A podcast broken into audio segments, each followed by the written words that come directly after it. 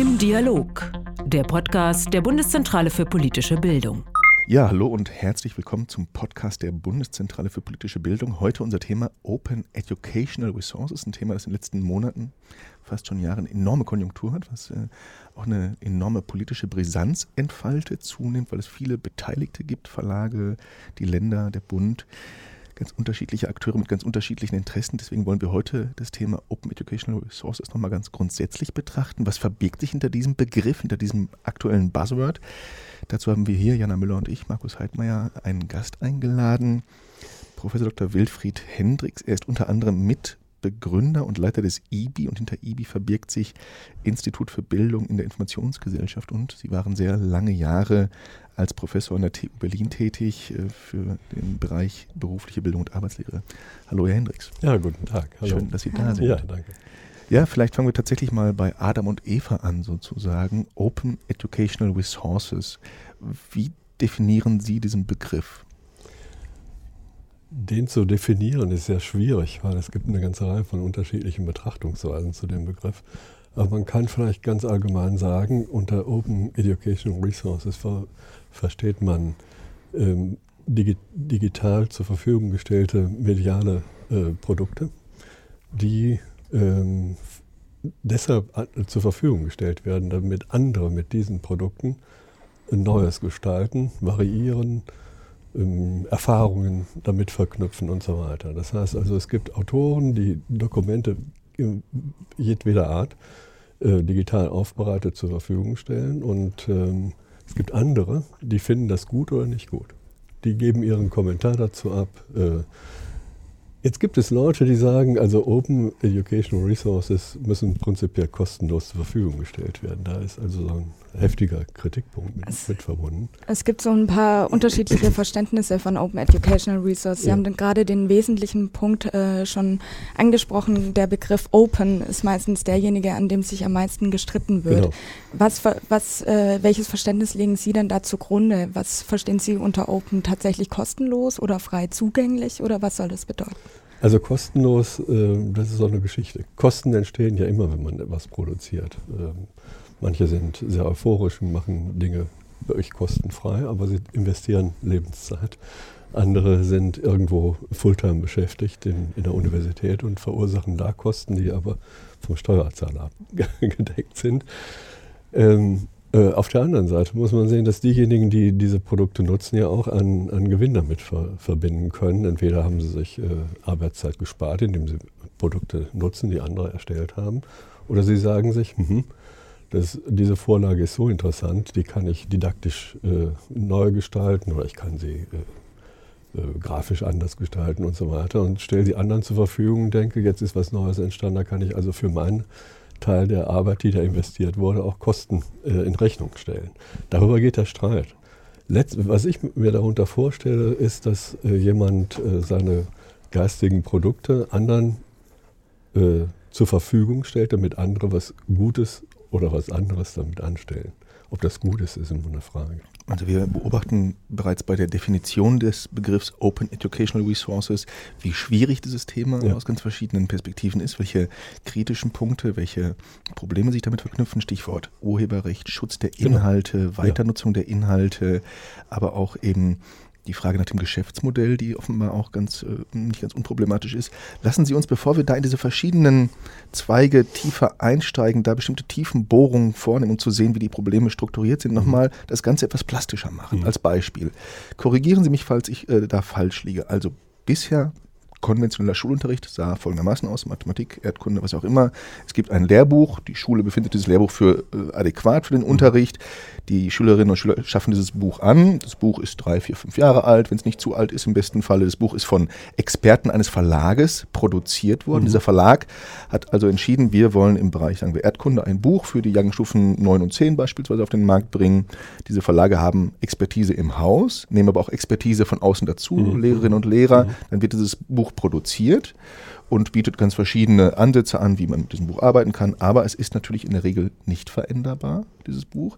Dieses Buch hat ein gewisses Alter. Mhm. Dieses Buch muss sich natürlich am Markt amortisieren. Und dieses Buch kann vermutlich nur sehr begrenzt auf Milieu Unterschiede auf äh, Unterschiede von Städten etc. Rücksicht nehmen. Jetzt gibt es diese neue Idee der Open Educational Resources. Was unterscheidet jetzt diese neue Idee im ganz konkreten Fall von dieser bisherigen konventionellen Art und Weise, mit Lehrmaterialien zu arbeiten? Ich meine, das, das, ist ein altes Phänomen, was Sie beschreiben. Äh, das kannte ich in meiner Lehrerzeit auch schon, dass die Kollegen gesagt haben, äh, wir müssen dieses Buch hier nutzen, aber eigentlich stehen wir nicht so dahinter. Wir würden gerne was anderes machen.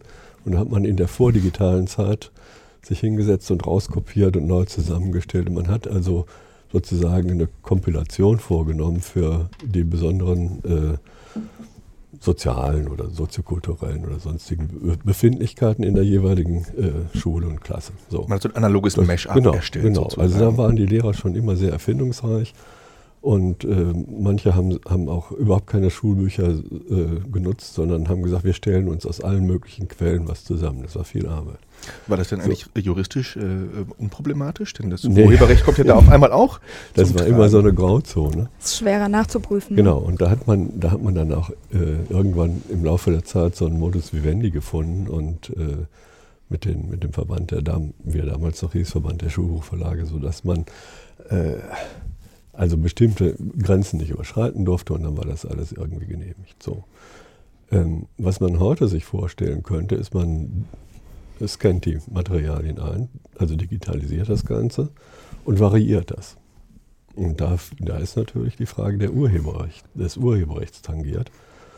Äh, und äh, da sind wir in einer Situation, die noch nicht so endgültig geklärt ist. Ähm, die äh, Verlage, die Produzenten von Schulbüchern, Sie haben ja beschrieben, ein Schulbuch gemacht wird, sehr schön, äh, die sagen nach wie vor, äh, wir sind der Auffassung, dass, dass wir an dem Schatz, den wir da haben, und es ist ein gigantisches Geschäft, das darf man ja nicht verkennen, und da hängen auch unglaublich viele Arbeitsplätze dran und so weiter, von diesem Geschäftsmodell möchten wir so schnell nicht Abstand nehmen. Das Buch ist ein Buch, ist ein Buch. Und auf der anderen Seite gibt es jetzt Möglichkeiten durch Digitalisierung sehr viel schülernäher oder situationsadäquater oder aktueller. Die, man denke daran, dass Mathematik ist ein Beispiel, wo sich die Welt nicht so schnell verändert. Es gibt dann manchmal neue äh, Denkrichtungen, didaktische Denkrichtungen, aber nehmen wir äh, Fächer wie Erdkunde oder so, wo sehr viel schneller sich was ändert oder in den, in den sprachlichen Fächern. Politik, Im, Geschichte. Genau, genau, Also überall da, wo äh, das, das lebensbunte Vögel in die Schule kommt, da, da, möchte man auch schneller agieren können. Man möchte aber ähm, die qualitativ äh, abgesicherten Grundlagen des Unterrichts, die in den Lehrbüchern zweifellos vorhanden sind und auch in den Handreichungen, die dazu geschrieben worden sind, von denen möchte man nicht unbedingt lassen. Das heißt, man überlegt sich, dass man durch Digitalisierung und Neugestaltung in, in bestimmten Bereichen äh, zu mehr didaktischem Effekt gelangen kann. Äh, und es gibt eine ganze Reihe von Lehrern, die das tun und sich nicht so groß Gedanken darüber machen, ob das, ob das statthaft ist. Sie haben gerade gesagt, Sie glauben, dass dadurch, oder äh, die Lehrer glauben, dass dadurch ein neuer didaktischer Effekt äh, erreicht werden kann. Was denken Sie denn darüber? Kann über solche Einbildung digitaler Mittel und auch von zum Beispiel OER ein neuer didaktischer Effekt erwirkt werden und wie sieht der aus? Ja, man, man kann näher an der Lebenswirklichkeit der Schülerinnen und Schüler sein oder der Kinder und Jugendlichen, muss man ja eigentlich sagen. Ähm, und äh, da äh, Schulbücher eigentlich immer nur so, sozusagen für einen Idealzustand gemacht worden sind, ist es eh auch, wenn man auf der Basis arbeitet, immer erforderlich, äh, die Dinge an, an, den, an den aktuellen Schüler und die aktuelle Schülerin heranzutragen. Ich kann aber äh, dann immer nur im Bereich äh, des, des äh, Analogen bleiben. Ich kann Papier bedrucken, ich kann kopieren oder so. Und hier kann ich den Schülerinnen und Schülern die Materialien sozusagen digital zur Verfügung stellen, damit sie selber damit weiterarbeiten können und sich untereinander austauschen können. Das heißt, äh, das ist nun die Idealvorstellung natürlich. Äh, das heißt also, dass in dem gegenseitigen Austausch zwischen Lehrern auf der einen Seite und den äh, Kindern und Jugendlichen auf der anderen Seite die Dinge weiterentwickelt werden und jeder zu seinen eigenen Schlüssen kommen kann, zu seiner eigenen äh, Sicht auf die Dinge, auf die Welt und so weiter. Mhm. Fassen wir die Vorzüge an dieser Stelle von OER, von Open Educational Resources, nochmal zusammen. zwei Vorzüge, die wir jetzt festgestellt haben, sind unter dem Begriff Dynamik vielleicht zu subsumieren. Das ja. eine ist die Aktualisierbarkeit ja, von genau. Inhalten. Wir können viel stärker auf das Geschehen, auf das Zeitgeschehen Bezug nehmen, politische Ereignisse, andere Ereignisse, das Forschungsereignisse vielleicht in Biologie oder anderen genau. Fächern. Das andere wäre die Veränderbarkeit der Inhalte, die mhm. Anpassung, die Konfektionierung der Inhalte für ganz bestimmte Gegebenheiten, ländlicher Schulraum, städtischer Schulraum, Milieubezüge und so weiter und so fort. Das Ganze klingt doch eigentlich sehr verlockend. Wie ist denn die Realität in den Schulen? Gibt es bereits umfangreiches Nutzen solcher Quellen? Wer hat die bisher produziert mhm. und wie, mhm. Sie sprachen die Verlage an als ganz wichtigen Akteur in diesem Kontext, wie verhalten sich die Verlage dazu? Denn es könnte ja auf den ersten Blick auch äh, der, die Idee entstehen zu sagen, naja, wir Verlage, wir bieten unsere Inhalte auch digital an, gegen bestimmte Nutzungsgebühren, ja. Lizenzgebühren, können diese Inhalte auch in einem bestimmten Umfang variiert werden, angepasst werden, vervielfältigt werden. Ja, ist ja nicht so, dass die Verlage nicht wissen, was, was da auf sie zukommen kann und welche Möglichkeiten da sind. Das ist immer eine Frage äh, des Geschäftsmodells. Das ist eine Frage, wer verdient am Ende damit. Aber das lassen wir jetzt mal eben außen vor. Ähm, die Verlage bieten, also einige bieten zum Beispiel äh, die Möglichkeit an, dass du aus dem kompletten Angebot eines Verlages A äh, Seiten Bilder, also Texte, Bilder zusammenstellen kannst, äh, machst du dann also so ein, was ich, 30 Seiten umfassendes kleines Büchlein für deine Klasse und äh, teilst dem Verlag mit, das ist so jetzt meine äh, Sammlung und äh, der Verlag druckt das und das ist sozusagen Book on Demand und zwei, drei Tage später ist das in der Klasse. Du kannst auch noch in diese Seiten irgendwelche mh, hm, Dokumente, die du selber zur Verfügung stellst, Bilder oder Texte, einbauen und das drucken die dann auch. Klingt doch hochinteressant. Und ich habe immer die Gewähr, dass die Inhalte tatsächlich qualifiziert sind. Ja, aber du hast am Ende im Grunde genommen nur das ganze PDF als PDF. Ähm, und die Schüler können das dann also äh, man kann es nicht wieder weiterverarbeiten. Genau, das ist genau der Punkt. Ja, also, du, okay, wer geschickt ist, kann das auch wieder rückverwandeln, aber das ist so eine schwierige Geschichte. Und das, was ich an, an eigenen Dingen da eingebaut habe, äh, das ist dann also dann aber schon wieder verschwunden. Das wird dann also nicht äh, dauerhaft gespeichert. Das heißt also, Book on Demand ist also auch immer nur ein Augenblicksereignis. Äh, und auf das andere, was man sagen muss, die äh, Schulbuchverlage sind alle unterwegs, dieses digitale Schulbuch zu machen. Aber äh, das ist nicht das, was man sich äh, unter multimedialen Möglichkeiten heute vorstellt. Es ist also auch, wenn man das krass sagt, nichts anderes als zur Verfügung stellen von Texten und äh, Abbildungen auf, auf PDF. Das heißt, die das ist dann nicht interaktiv nutzbar.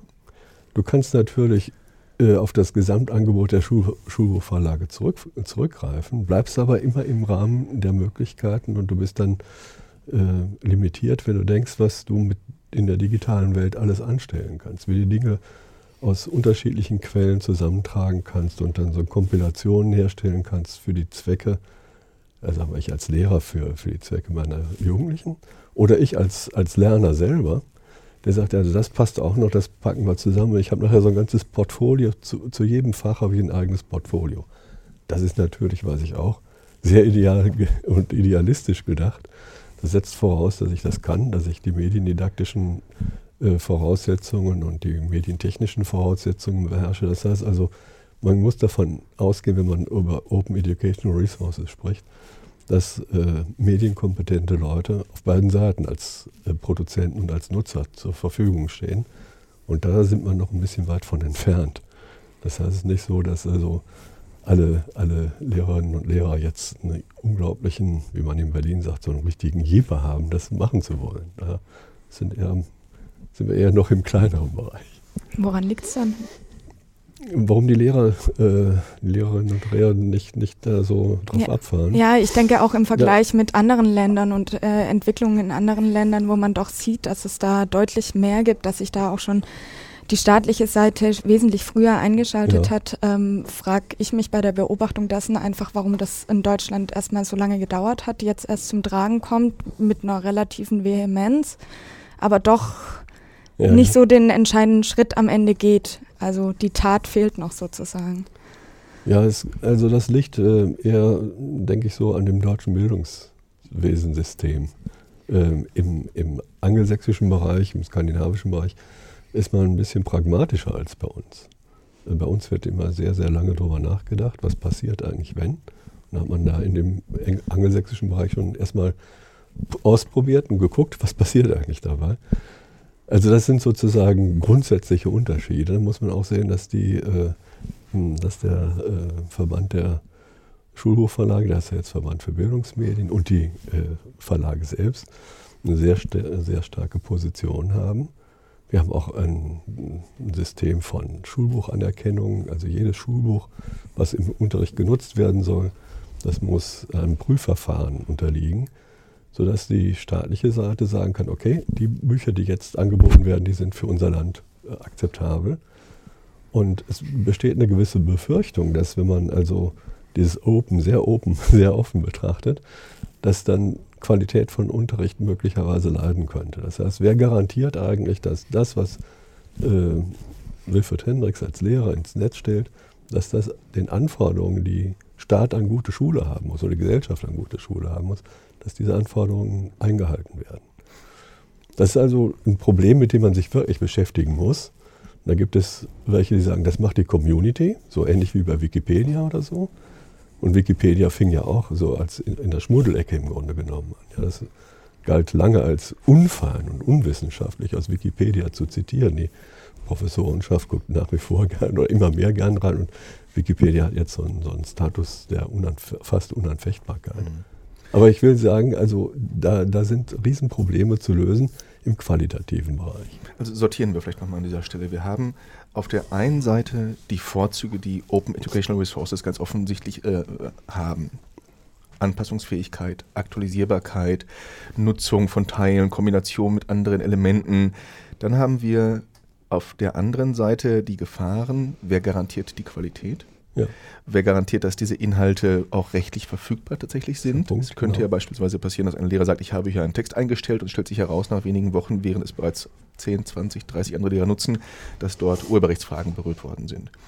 Das sind Vorzüge Gefahren, dann haben wir ganz unterschiedliche Akteure. Wir haben die Lehrerschaft, dort mhm. gibt es eine ja, Schulpraxis. Einige Lehrer sind wahrscheinlich eben zu dieser digitalen Avantgarde zuzurechnen, mhm. die bereits mhm. längst eigene Materialien kombinieren. Genau. Dann gibt es als weiteren Akteur auf der anderen Seite die Schulbuchverlage, die eine verhältnismäßig starke Rolle haben, auch strukturell bedingt, weil Schulbücher genehmigt werden müssen etc. Und dann haben wir vor dem Hintergrund der föderalen Bildungsstruktur in Deutschland, haben wir die Länder, die Kommunen als Schulträger. Was glauben Sie denn, wie da zukünftige Lösungen aussehen könnten? Wer sollte da zum Treiber werden? Wer sollte da initiativ werden? Wie könnten in Szenarien gedacht eigentlich Lösungen in Zukunft aussehen in diesem Spannungsfeld? Also Treiber müssten die Nutzer werden. Das heißt, im Grunde genommen müssten, äh, wir haben jetzt eigentlich nur über Schule gesprochen, man, kann ja auch die Uni man muss ja auch die Universitäten mit einbeziehen.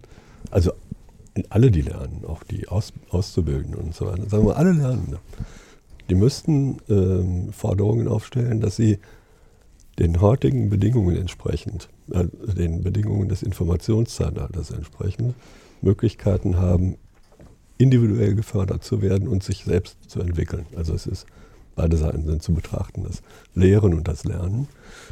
Und äh, in der digitalen Welt sind die Möglichkeiten, selbst zu lernen, sehr viel größer geworden. So, und wenn, wenn jetzt äh, äh, Jugendliche, junge Erwachsene feststellen, was in dem Sektor alles möglich ist, müssten, müssten im Grunde genommen von ihnen die, müsste der Druck aufgebaut werden. Dann kann man nicht feststellen, dass das den meisten Jugendlichen auch schon so bewusst ist. Und man muss mal so nebenbei gesagt sagen, äh, die jungen Leute sind heute noch nicht viel anders als früher. Sie sind nicht unbedingt 24 Stunden am Tag daran interessiert, nun sich äh, zu bilden. Die möchten auch was anderes tun.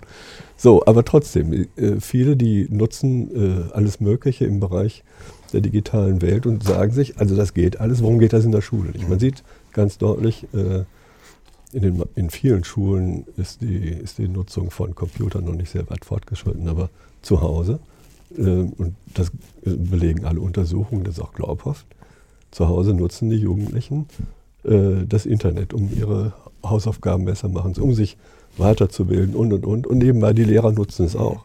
Nur die kommen in der Schule nicht zusammen, weil, äh, das haben wir vergessen noch zu erwähnen, wenn ich jetzt, warum das nicht so, so rasch vorangeht, Ah ja. Äh, wenn, äh, wenn ich als Lehrer äh, mit, mit äh, äh, digitalen Mitteln arbeite, dann muss ich eigentlich auch mein eingefahrenes Unterrichtskonzept verändern. Ich bin da nicht mehr der Strippenzieher, der vorne steht. Sondern ich muss jedem Einzelnen die Möglichkeit haben, selbst nach seinen Vorstellungen, nach seinen Interessen und so sich entwickeln zu können. Das heißt, ich muss viel mehr loslassen. Ich bin nicht mehr der, der sozusagen fast mit dem Rasenmäher unterrichtet. Ja. So das also, Stichwort Kontrollverlust ist ja, immer ein ganz ja, großes Thema. Das ist ein Riesenproblem und das darf man gar nicht verkennen. Mhm. Ähm, der Lehrer ist, ist gefordert, bestimmte Quali Qualität zu liefern und dann ist er unsicher, wenn man also alle äh, loslässt, wo man dann nachher landet und man mhm. die Arbeiten schafft und so. So, und das muss man nochmal gesagt hat. Also wir haben jetzt diese, diese, drei, diese vier Parteien identifiziert, die Schulbuchverlage auf der einen Seite, die Politik auf der anderen Seite, dann eben in der Schule die Lehrenden und die Lernenden als verschiedene Parteien. Es müsste quasi eine nachfragegestützte genau. Veränderung geben, ja. es muss von der Nutzerschaft kommen. Trotzdem sollten wir vielleicht die Politik nicht ganz aus der Verantwortung nee. lassen. Welche Rolle sehen Sie für die Kultusministerkonferenz beispielsweise. Sie waren ja jetzt bei verschiedenen Anhörungen. Sie waren im äh, Bundesministerium für Bildung und Forschung anlässlich der Anhörung zum Thema OER. Sie haben mit der KMK, also der Kultusministerkonferenz, mhm. auch zu diesem Thema bereits vielfach Kontakt gehabt. Wie schätzen Sie dort den Wissensstand einmal ein?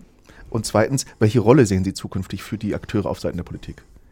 Also der Wissensstand ist bei den meisten verantwortlichen Referatsleitern und Referenten in den Medienreferaten in den Ländern durchaus gegeben. Also es ist nicht so, dass man ihn doch erst äh, überzeugen muss. Ähm, Sie haben auf der einen Seite äh, die Frage, wie geht das eigentlich mit den, mit den Hauptakteuren in dem Feld der, der, des Content-Generierens, nämlich den Schulbuchverlagen weiter. Wie kriegt man die mit ins Boot? da sind die auch in, in, intensiven Gesprächen, die irgendwann auch bald zum Abschluss kommen werden, zu Ergebnissen kommen. Also ich habe gehört, aber man hat noch nicht darüber offen gesprochen, das ist kurz vorm Abschluss offensichtlich. Ähm, Wie kann so ein Abschluss aussehen? Wie können diese Modelle aussehen?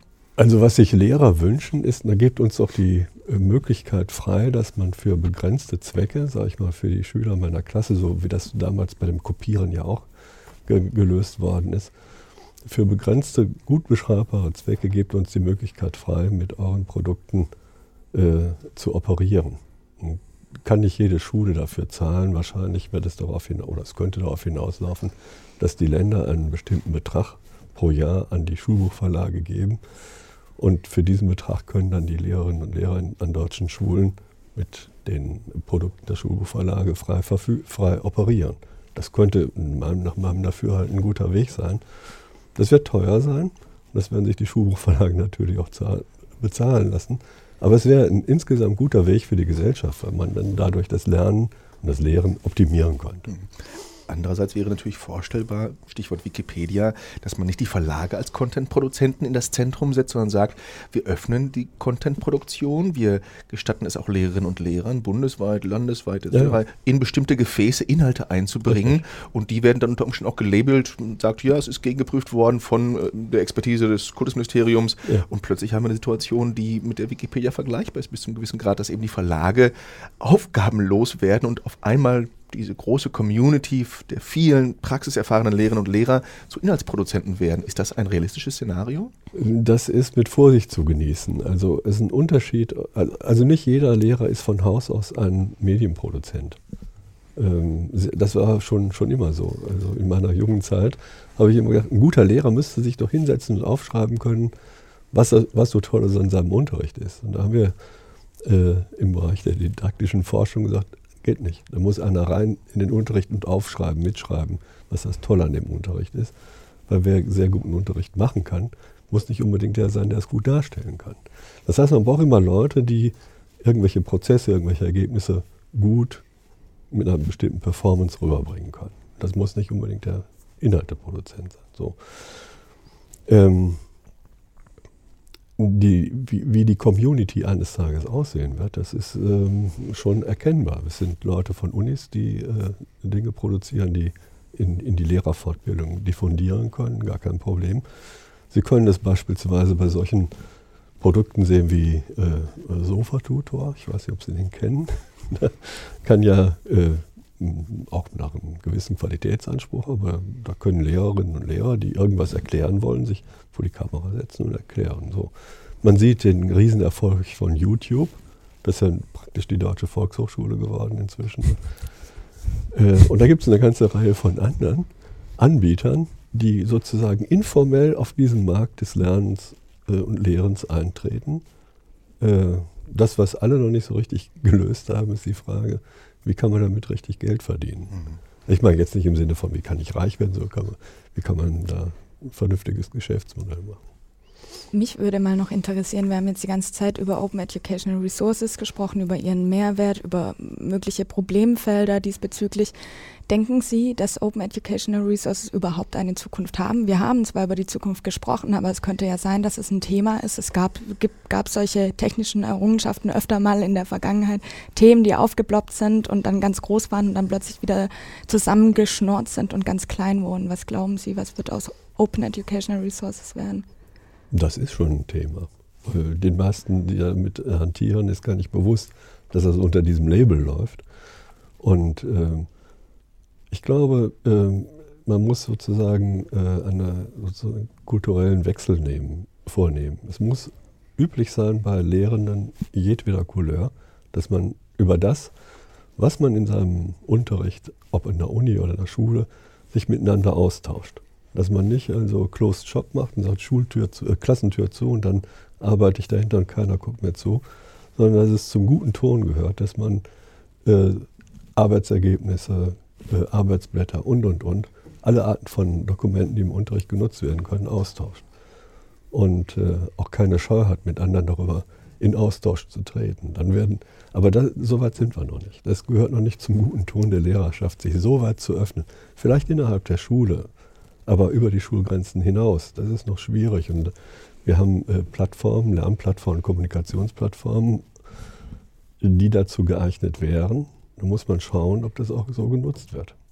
Lassen Sie uns zum Ende dieses Gesprächs äh, noch einmal auch dieses vermutlich komplizierteste Thema in den Blick nehmen, Stichwort Geschäftsmodelle. Sie haben es vorhin beschrieben, dass es unterschiedliche Versuche gibt, Lösungen zu finden, die unterschiedlichen Akteure an Bord zu nehmen, mit allen eben sicherzustellen, dass es eine qualitativ hochwertige Zukunft der Lehrmittel gibt, muss man denn nicht aber dennoch auch die Frage stellen, ob überhaupt die Suche nach dem Geschäftsmodell die richtige Suche ist? Ist nicht die Bildung ein öffentliches Kulturgut, ein Allgemeingut, eine Respublika im allerstrengsten Sinne und könnte man nicht sogar die öffentliche Hand in die Verantwortung nehmen und sagen, es ist eben kein Business mehr, Schulbücher zu verkaufen, sondern es ist die Aufgabe der öffentlichen Hand, diese Inhalte oder die Plattform zur Herstellung dieser Inhalte bereitzustellen, damit die ähm, ja, Community, die verschiedenen Akteure der Community beispielsweise Inhalte generieren können und nicht mehr den Druck haben, das Ganze auch wirtschaftlich tragbar zu realisieren?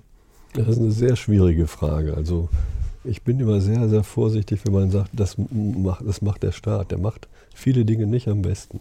Da könnte man auch sagen, wir machen Staatstheater. Wir machen es ja leider in vielen Fällen, aber das ist ein anderes Thema. aber ich dachte, ich dachte gerade an die Off-Szene. Ja. Ähm, als die Off-Szene in Berlin aufploppte, ja, waren die äh, Staatstheater mächtig dagegen. Äh, inzwischen ist da keiner mehr so richtig dagegen. Es geht natürlich um Verteilung der, der knappen äh, Finanzen, das ist mir klar. Ähm, also ich denke schon, dass der, dass der Staat ermöglichen muss und eventuell auch äh, kofinanzieren muss.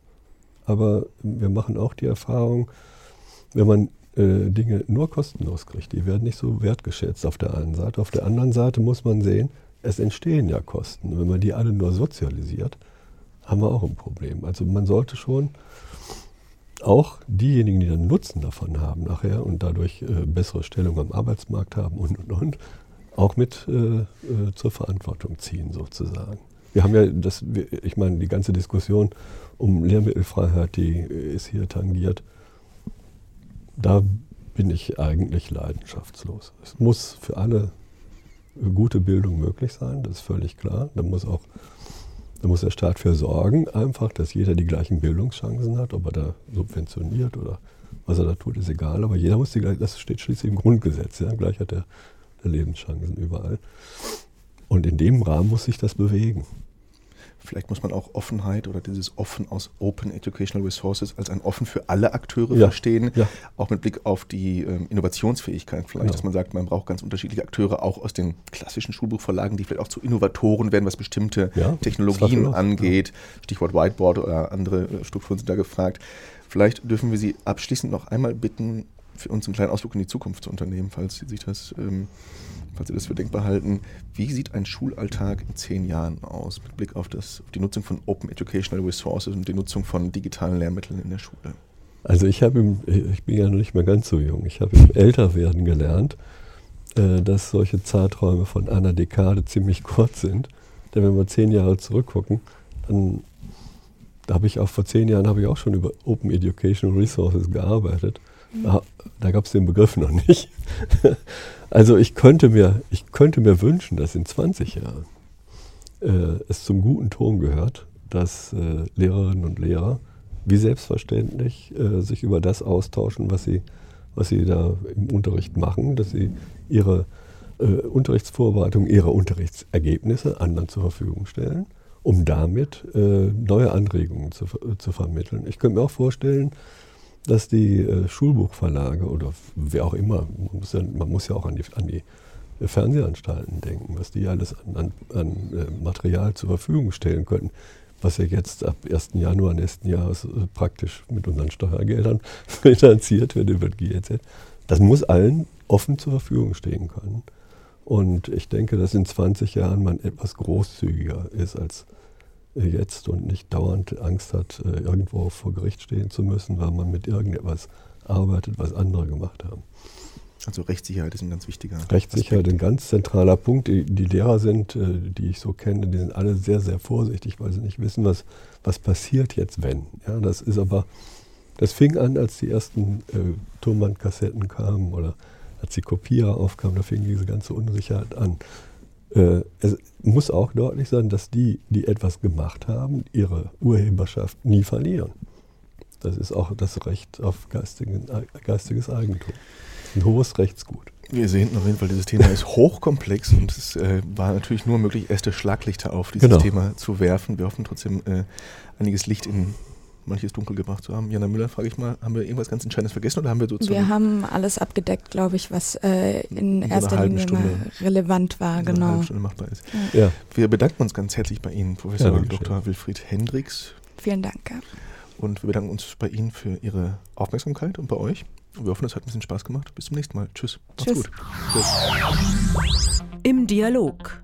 Der Podcast der Bundeszentrale für politische Bildung.